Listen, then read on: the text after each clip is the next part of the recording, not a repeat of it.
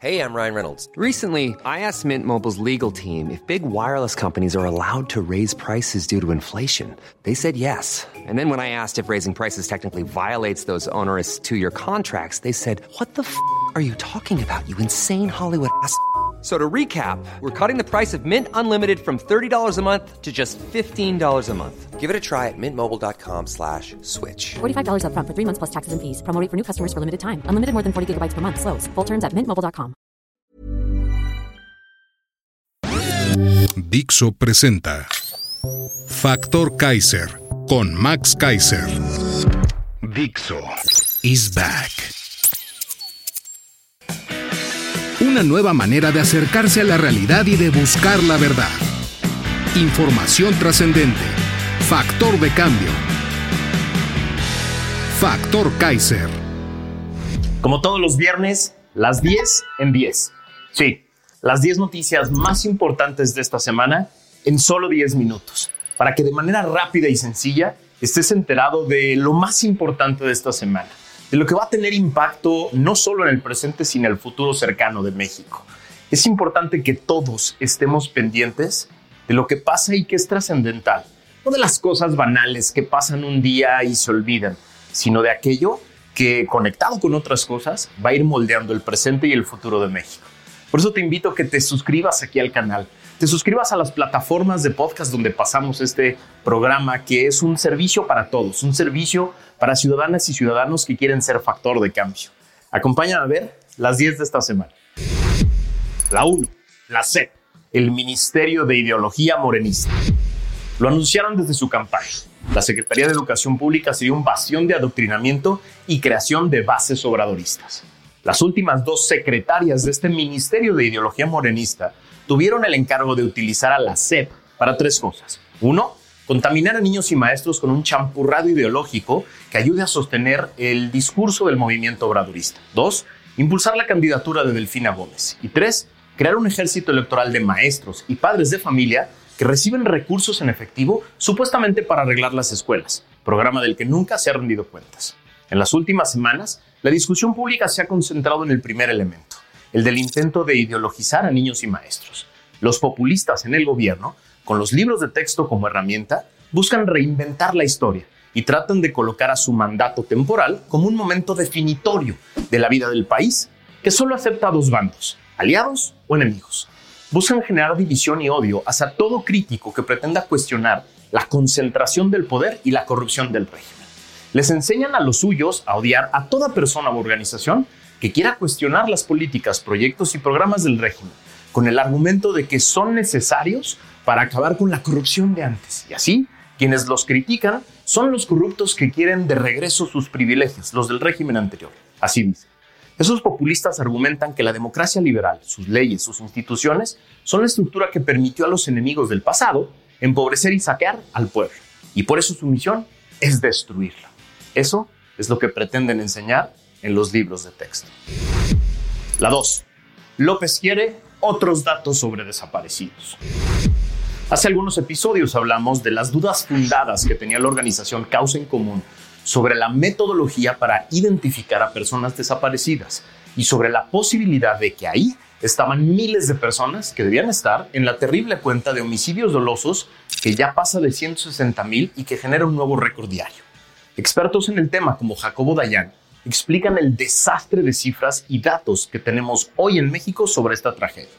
A López no le gusta la cifra oficial de desaparecidos, reportada por su propio gobierno con datos oficiales al cierre del 2022, que es de 109 mil desaparecidos, que lo hace ver muy mal.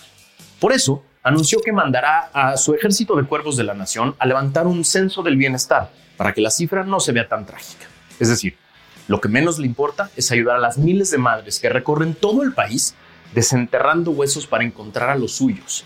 No le importa conocer el tamaño real de la tragedia, ni tratar de resolverla.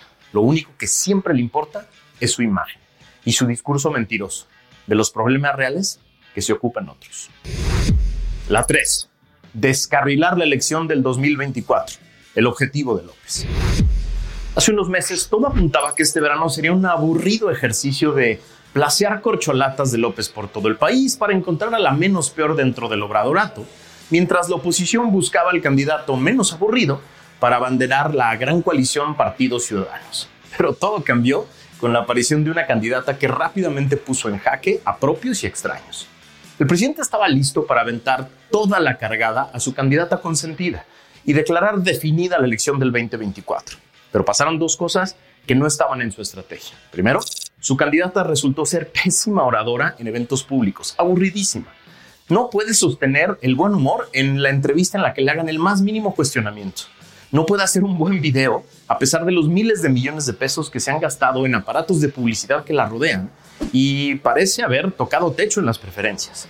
Pero segundo, y lo que más le preocupa, es que enfrente ya tiene un claro y natural contraste para su candidata.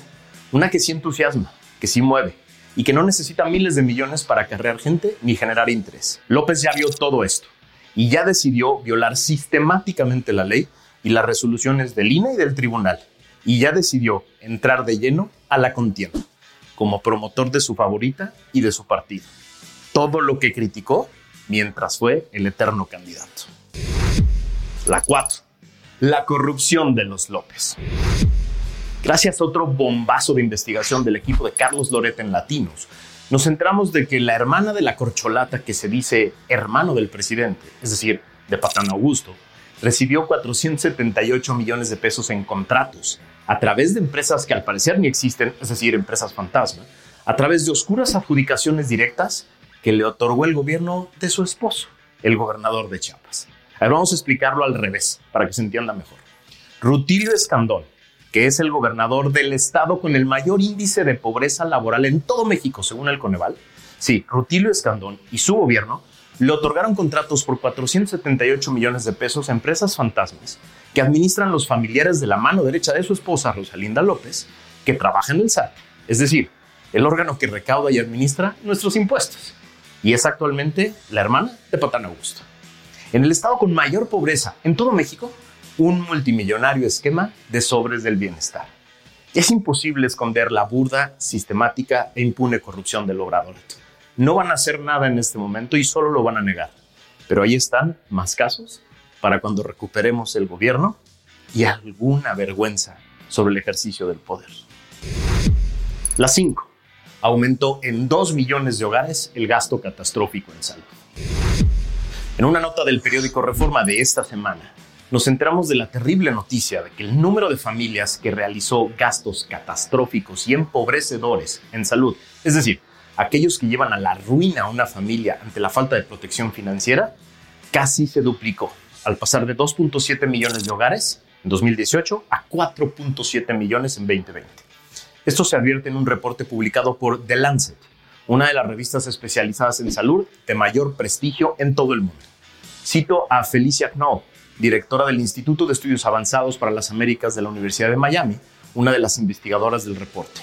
Cito, un gasto catastrófico para una familia significa quedarse en la ruina y no tener cómo financiar otras necesidades básicas como la vivienda, la comida, la escuela o ver a sus seres queridos sufrir y a veces morirse por la situación de salud. Eso dijo. Los indicadores evaluados en el estudio muestran que en el sexenio actual, en lugar de avanzar hacia la universalización de la salud, México va en retroceso. Eso alertaron los expertos. Según la encuesta nacional de ingresos y gastos de los hogares recién presentada por el INEGI, los indicadores continúan a la baja pues el número de mexicanos sin seguridad social pasó de 34 millones a 50 millones en 2022. Es decir, en lo que va de este gobierno, aumentó en 2 millones el número de familias que incurrieron en gastos catastróficos propios que los llevaron a la quiebra, porque el presidente dejó sin seguridad social a 50 millones de mexicanos. Esa es la política social del Obrador. La 6. Reescribir la historia para agradar a López prácticamente diario desde que empezaron a circular los ilegales libros de texto gratuito que se hicieron al margen del método que manda la ley, han sido descubiertos nuevos errores que van desde idioteces hasta cosas muy graves. Pero el problema es mayor. En el denominado Libro sin Recetas número 6, que es una guía de trabajo para maestros de secundaria, la SEP considera que las acciones guerrilleras, sobre todo la de la Liga Comunista 23 de septiembre, no deben ser borradas de la memoria, pues su legado sirve cito, para corregir el rumbo del país.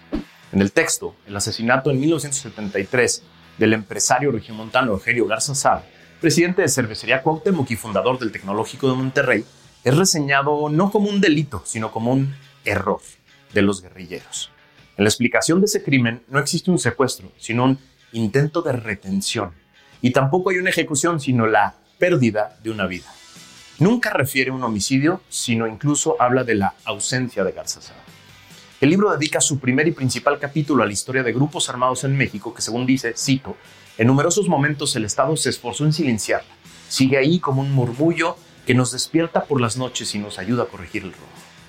En el capítulo titulado Soñaron con asaltar el cielo, subraya que, cito, más allá de las bajas y las acciones desafortunadas, la existencia del radicalismo era ya un incuestionable hecho en los imaginarios colectivos. Y agrega, a pesar de la guerra de baja intensidad de manipulación informativa en los medios y los esfuerzos por anularlos, estos grupos seguirán manteniendo su vigencia.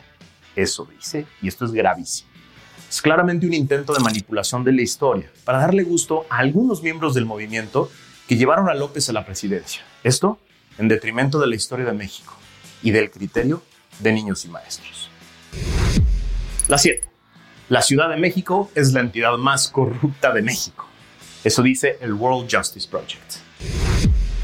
Más allá de los otros datos y de los discursos mentirosos, gracias al serio y muy profundo reporte de la organización World Justice Project México, llamado Índice de Estado de Derecho en México 2022-2023, nos enteramos de que la entidad que gobernó la candidata favorita de López, la CDMEX, es nada más y nada menos que la entidad más corrupta de todo México.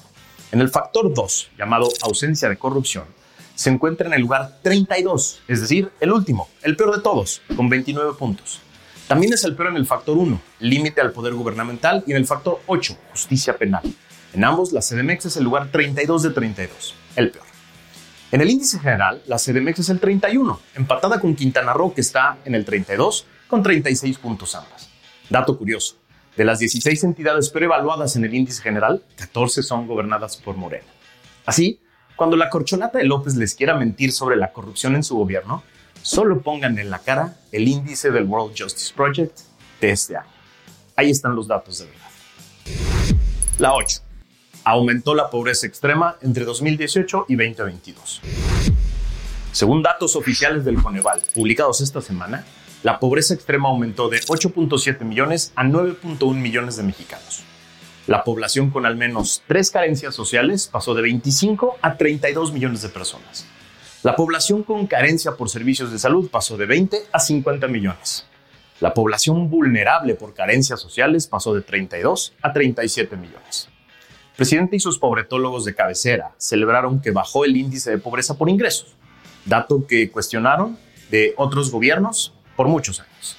Según expertos en el tema, las dos explicaciones más poderosas que arroja el informe de Coneval de este avance en ingresos son las multimillonarias transferencias en efectivo del gobierno a millones de familias, que ya vimos que no llegan a las familias más pobres, a las de pobreza extrema, y las constantes récords de remesas de Estados Unidos, que generan enormes preocupaciones sobre temas como lavado de dinero. Qué bueno que más familias tengan más ingresos, pero qué miserables son aquellos que afirman que es un éxito la política social del obradorato por simplemente medir ingresos. Eso lo criticaron por años. No se hagan. Yo me acuerdo de ustedes. La 9.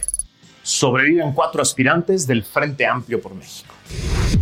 Durante un par de semanas, la plataforma habilitada para recibir firmas de personas que respaldan a precandidatos del Frente recibió más de 2.2 millones de firmas con apoyos específicos. La regla establecía que debían juntar más de 150 mil firmas cada uno en por lo menos 17 entidades. Cuatro personas cumplieron con el requisito. Enrique de la Madrid, Beatriz Paredes, Santiago Krill y Xochitl Gálvez.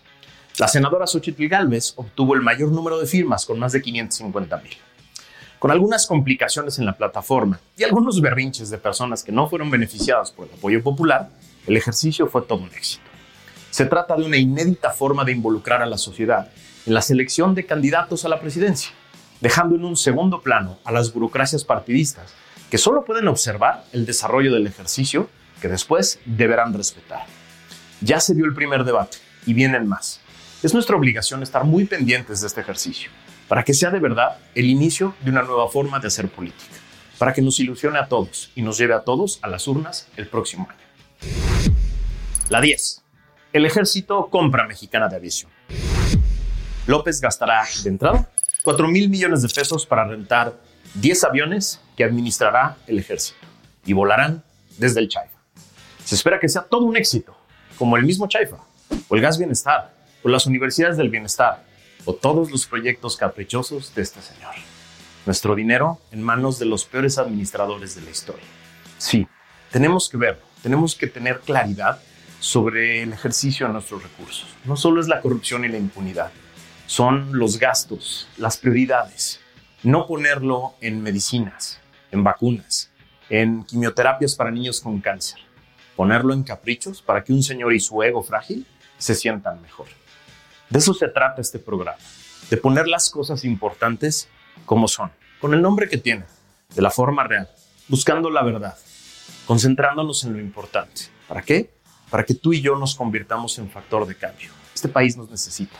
Te pido que me ayudes a compartir esto por todos lados, porque esta información tiene que llegar a las personas que están hartas de las mentiras, están hartas de los otros datos y tienen ganas de conocer la realidad para poder influir en ella, para poder reconstruir el país, para retomar el camino de la democracia. Gracias por haberme acompañado esta semana. Nos vemos la semana que viene.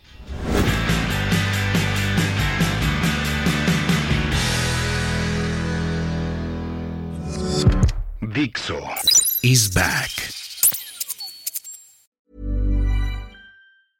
¿No se merece tu familia lo mejor? Entonces, ¿por qué no los mejores huevos? Ahora, Egglands Best están disponibles en deliciosas opciones. Huevos clásicos, de gallina libre de jaula y orgánicos de Egglands, que ofrecen un sabor más delicioso y fresco de granja que le encantará a tu familia. En comparación con los huevos ordinarios, Egglands Best contiene la mejor nutrición como 6 veces más vitamina D, 10 veces más vitamina E y el doble de omega 3 y B12. Solo Egglands Best. Mejor sabor, mejor nutrición, mejores huevos. Visita egglandsbest.com para más información.